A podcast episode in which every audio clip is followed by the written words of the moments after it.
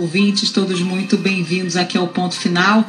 Vou destacar aqui do meu lado, Muniz, essa negociação aí para aprovação da PEC dos precatórios, né? O presidente da Câmara dos Deputados, Arthur Lira, está pressionando a base governista, pressionando também governadores. Ele se reuniu com líderes de partidos aliados do presidente Jair Bolsonaro hoje para tentar viabilizar a aprovação da PEC dos precatórios ainda hoje.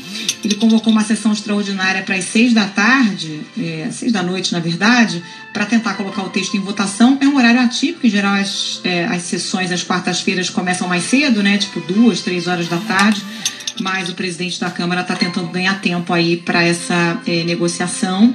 Apesar desses esforços do governo e também do presidente da Câmara, muitos parlamentares dizem que estão céticos sobre essa possibilidade de alcançar quórum necessário numa quarta-feira depois do feriado e acordo também para aprovação da PEC, né? Não é uma coisa é, simples. Parlamentares que integram a base do governo foram à residência oficial da Câmara hoje, mais no início da tarde, tentar construir um, um consenso.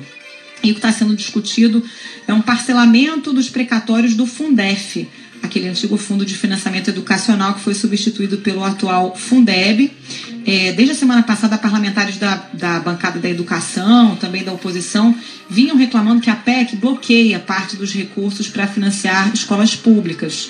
Então, por esse acordo que está sendo costurado, o texto do relator anteciparia pagamento para estados e municípios dos precatórios relacionados ao Fundef.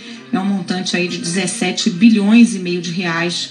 A gente vai acompanhar daqui a pouquinho. Nossa reportagem em Brasília traz todos os detalhes. O que, que você destaca por aí?